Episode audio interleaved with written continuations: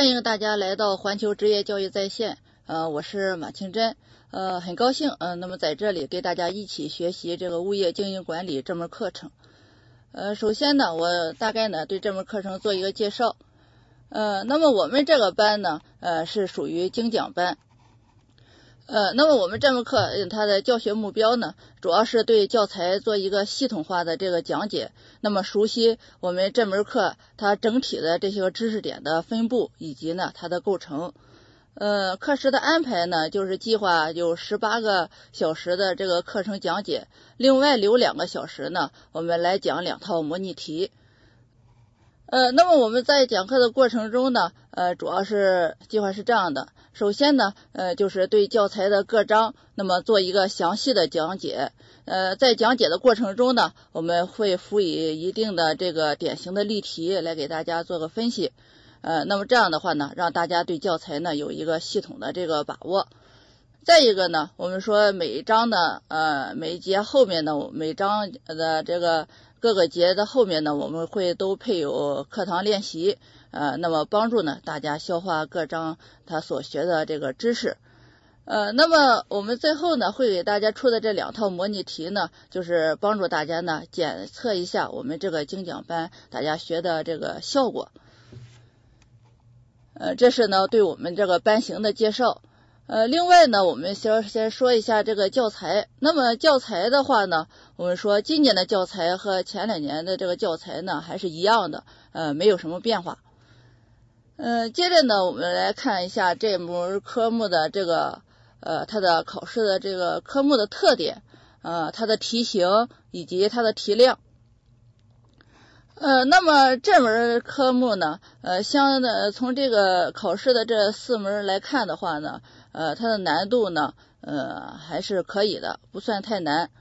那么我们说这门课呢，它的考试的特点，第一个就是范围要比较广一点，也说它的知识点呢会比较多。原因呢，就是我们看到它的题量呢，它的选题呢主要是单选呃六十道，还有多选的二十道。这样的话呢，题量是稍微来说是比较大的。呃，那么这样的话呢，它在出题的会时候呢，就会既要突出重点，那么又会考虑呢呃专业知识的这个覆盖面儿。呃，因此呢，呃，我们在备考中，呃，那么就应该紧扣这个考试大纲，呃，主要呢参考我们的教材来逐章逐节的呃进行系统的复习学习，那么深入的领会和掌握一些个要点。那么在复习的在这个考试过程中呢，呃，切忌盲目的这个押题和猜题，也说我们复习的时候呢，呃，应该更全面一些。呃，那么第二个特点呢，就是呃，那么考试的内容，那么它是仅仅依托这个辅导教材的，呃，因为我们这个考试呢，它每年呢都会有专门的这个呃参考教材和考试大纲，那么这样的话呢，我们在复习的时候呢，就以他们为主，呃就可以了。呃，另外呢，我想提醒大家的是呢，就是。呃，我们说每年的这个考题呢是特别重要的。呃，通过这个考题呢，我们就能够呃知道呃，那么我们这门课它的这个呃考试的出题点，考试的出题点。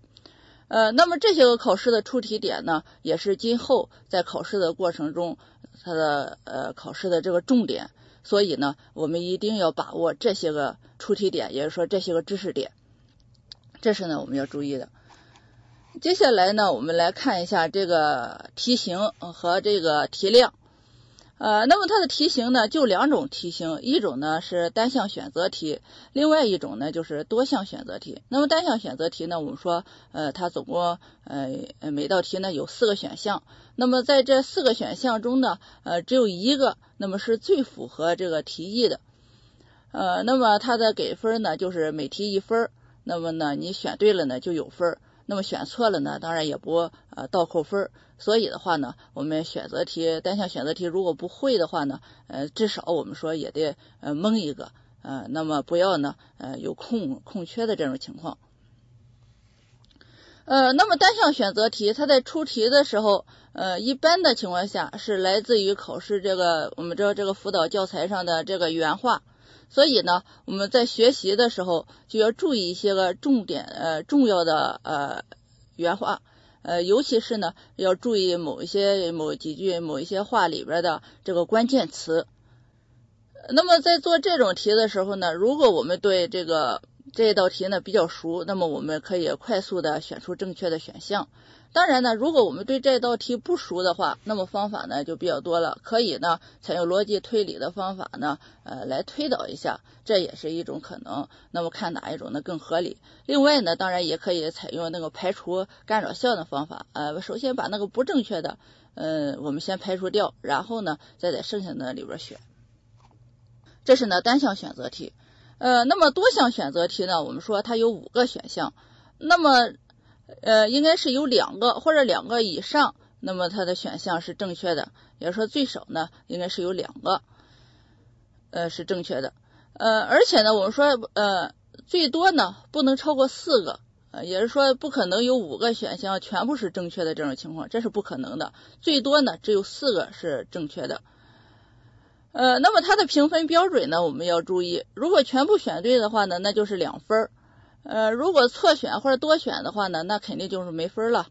呃，如果少选，如而且呢选择是正确的，那么每一个选项呢会给零点五分。这样的话呢，我们说我们在做这种题的时候呢，呃，就是要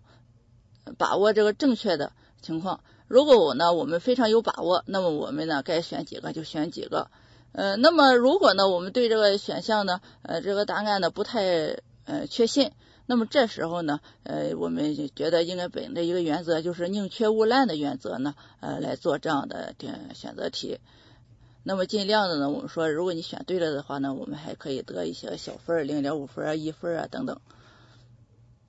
呃，那么我们说这个考试成绩的高低呢，呃，实际上主要还是依据这个从这个多项选择题上呢就能够分出来，因为它的分值呢，我们说还是比较高的，而且呢，这种题的难度呢，相对于单项选择题的难度呢要大一些。呃，那么多项选择题它会出在哪这种情况下会出这种多项选择题呢？我们说会在这教材上，如果说有原因啊、性质。呃，一些分类，那么一些个原则、特性或者作用或者优缺点，或者某一项的这个内容，以及呢它影响因素等等。呃，如果在这个教材里边出现这样的字眼儿，那么我们就要特别引起注意了。那么这往往呢是出选择题的这些个地方，因为呢这凡是出现这样的字眼的话呢，呃，它里边的内容呢一般不是一条内容，一般呢是多条。所以呢，复习这样的地方，我们应该引起注意。接下来呢，我们来呃说一下这个呃往年啊这个考点。呃，那么往年呢，我们看到主要就是一零年考了一次，还有呢一一年考了一次。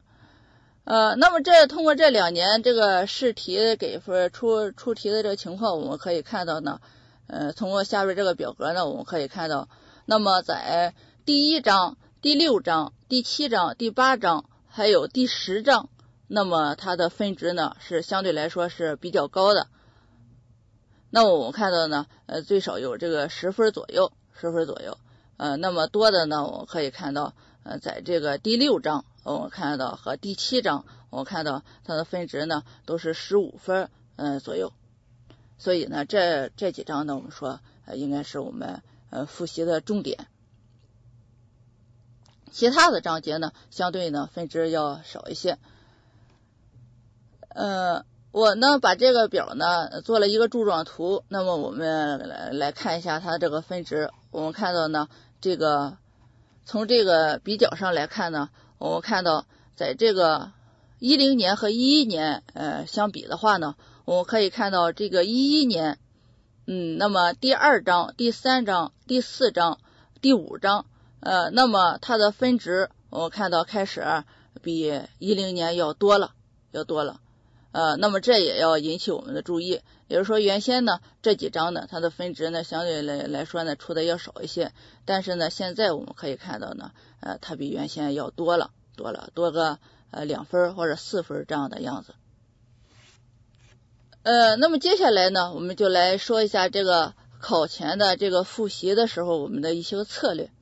呃，那么在考前呢，我们说，呃，我们这门课呢，我觉得应该呃有这么三个阶段。呃，那么第一个阶段呢，我们说呃就是要全面系统的学习教材里边所涉及到的内容。呃，那么不只是包括要求呃掌握呀、熟悉啊、了解的部分。为什么呢？我们说呢，我们通常呢会有一个误区，就是认为呢，呃，考试它只考要求掌握、熟悉和了解的部分。呃，实际上呢，我们说这个掌握、熟悉和了解，它说的是我们复习的深度，而不是这个考试的范围。实际上，我们考试的范围应该就是整本儿这个呃教材。那么我们为什么说他复习的深是说他复习的深度呢？我们说要求掌握的内容呢，那么我们在复习的时候呢，不仅仅是要知道教材上的原话，嗯，还要呢理解它的真正的含义。呃，所谓呢，我们说叫知其然，还要知其所以然。那么会运用我们所学到的知识点呢，来解决一解决一些个实际的问题。这是呢对要求掌握的内容来说的。那么对于要求理解的内容呢，呃，我们呢呃要知道达到什么程度呢？只有知道它的内涵，不只是有的时候不只是光看这个表面的文字，我们还要知道它具体的这个含义。而对于了解的内容呢，我们就不需要掌握那么深了。那么一般的情况下，我们只知道只要知道书上的原话呃就可以了。呃，那么可能呢有些比较难以理解，那么我们呢也就不需要呃深究了。呃，这是呢我们说的这个呃一个误区要注意。呃，我们在复习的时候，呃，不能呢只掌握呃呃要求掌握啊、熟悉啊、了解的部分，应该呢更全面一些。呃，那么我们看到从实行多年的其他职业资格考试，嗯的这个情况可以看出呢，那么出题最明显的规律呢，就是根据教材的这个呃原话或者原内容来命题。所以呢，我们在复习的时候呢，呃，就是这方面要注意一下就可以了。有的时候呢，不需要你了解的特别深，但是呢，以书上的一些重点的这个话呢，我们该记住的得记住就行了。另外呢，就是要注意每章复习完之后呢，一定要做一些练习题。那么如果不做练习题的话呢，呃，我们的印象肯定就不深，可能呢当时听着还明白，过几天呢我们就有可能忘了。这是呢第一阶段，也就是说要系统全面的复习。呃，那么第二阶段呢，呃，这时候呢，我们已经把整章呢都已经学完了，都已经学完，而且呢该做的练习也做了。那么这时候，呃，在第二个阶段，我们就应该针对考试大纲的要求呢，把所学的一些知识点呢，给它呃连贯起来，连贯起来，那么形成一个整体，形成一个整体，不要再那种分散的记忆了。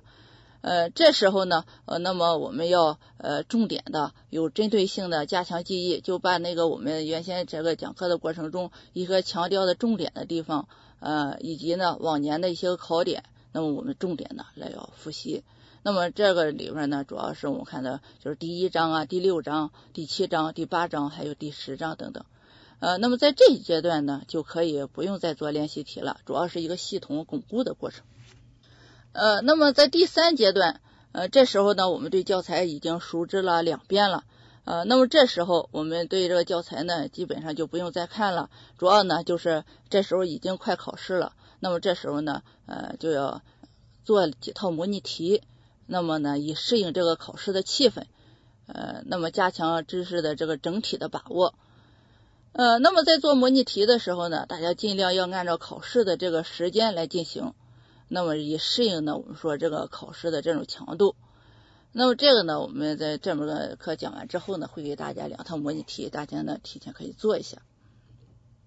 呃，那么呃做完模拟题之后呢，那么我们就能够感受到我们哪一块还不太熟，那么还需要加强呃复习的。那么这个呢，我们就在加强复习巩固就可以了。另外呢，就是我们要说一下这个答题的技巧。呃，那么。呃，我们教材上的内容如果都会了的话呢，那么答题是不是呃需要一些技巧呢？我们说实际上还是需要的。呃，那么第一点呢，就是要先易后难，也就是说呢，答题的时候先捡我们呃容易的、有把握的，该答的呢迅速的给他答完了，给他答完了。呃，那么熟悉答完了之后呢，在剩下那些个没有把握的或者有些犹豫的地方呢，我们再做这样的题。最后呢，再答那些个难度对自己来说呢相对比较大的题。第二点呢，就是要注意答题卡的这个填涂。呃，我们说呢，呃，这个在考试之前呢，一定要做好准备，因为呢，我们可能呢，呃，以前没有好长时间都没有涂过这种答题卡，那么为了保证填涂的规范呢，呃，我们最好在在考试之前呢，找张答题卡自己先练一下。呃，那么在进入考场呢，接到答题卡之后呢，呃，我们说这答题卡的表头呢，一定要填准确了，把你的名字啊，呃，这个科目等等不要漏项。呃，另外呢，我们在做选择题的时候，这个答题卡什么时候来涂呢？呃，那么这要根据个人的习惯，有的那个同志呢，可能就是呃，以习惯于边答边涂；有的呢，可能习惯于就是先在这个试卷上做完了，然后呢，再统一的填涂。但是不管用哪种方法呢，我们说一定要掌握时间，尤其是那个这种先答后涂的这种方法，一定要在最后留出足够的时间来呃填涂这个答题卡，否则的话呢，可能做做的就前功尽弃了。这是呢，我们说呃对这门课呃那么大概的一个呃给大家一个说明。呃，那么在正式讲课之前呢，呃，我们想说一下我们这门课的题目。我们这门课的这个名称呢，就叫做物业经营管理。呃，那么这门里边的这个物业，我们说，呃，实际上这个词呢，主要就是来自于香港地区，它指的是什么呢？呃，实际上就是指的房地产，我们通常所说的房地产。当然，有的国家呢也叫做不动产。那么这个词最早就是来源香港，实际上呢。呃，香港也是从英国来的，来来翻译过来的。嗯，这是这个物业，嗯，主要就是指的这个房地产。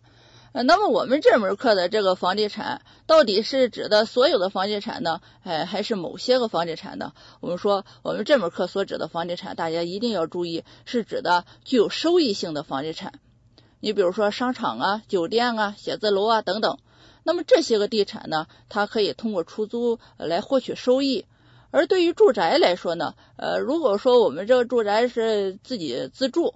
呃，那这就是不是我们这门课所要研究的对象了。如果呢，这个住宅那么就是用来出租，那么它也会带来收益，那就可以作为我们的研究对象。也就是说呢，我们头脑里一定要有这样一个意识，就是我们这门课研究的这个对象应该是具有收益性的这种房地产，具有收益性的房地产。那么为什么是具有收益性的房地产呢？呃，看我们这门课的名称的后边这个几个字就知道了，呃，叫做经营管理。也就是说呢，我们要对管理的这个物业进行经营，呃，那么在经营的过程中呢，呃，所需要的这个管理。那么普通的这个住宅一般的它就不出租，那么也不需要经营。而这个收益性房地产，它的目的主要就是为了获取收益。那么要想获得良好的收益的话呢，就必须有科学的这种经营思路，那么经营模式还要有科学的这种管理。所以呢，我们这门课的研究对象，我们很显然的就是应该呃能够为业主带来收益的这种地产。那么我们说，呃。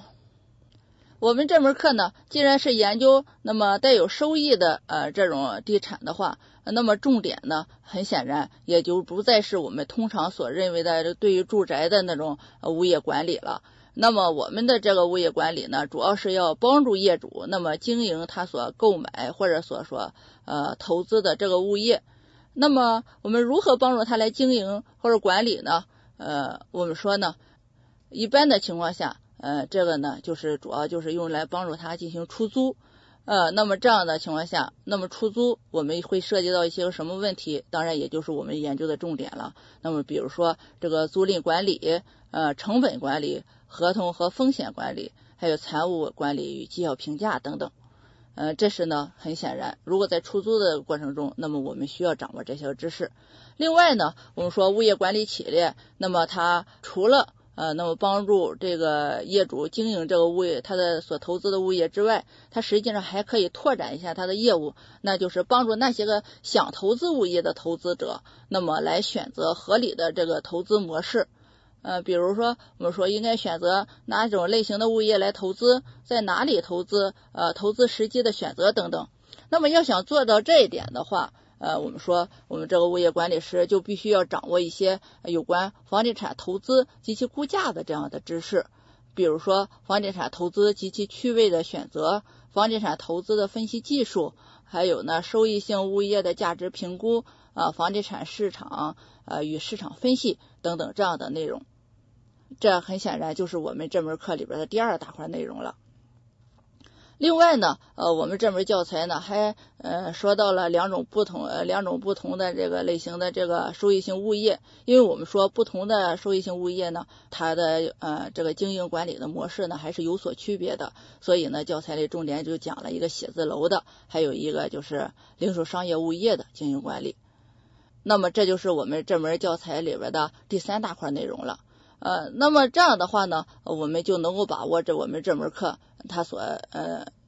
涉及到的这个内容呢。我们看到实际上就是三大块内容，一个是关于租赁方面的这个经营管理呃涉及的内容，再一个呢就是投资与估价方面的这个内容，呃还有呢就是两种典型的这个物业它的经营管理。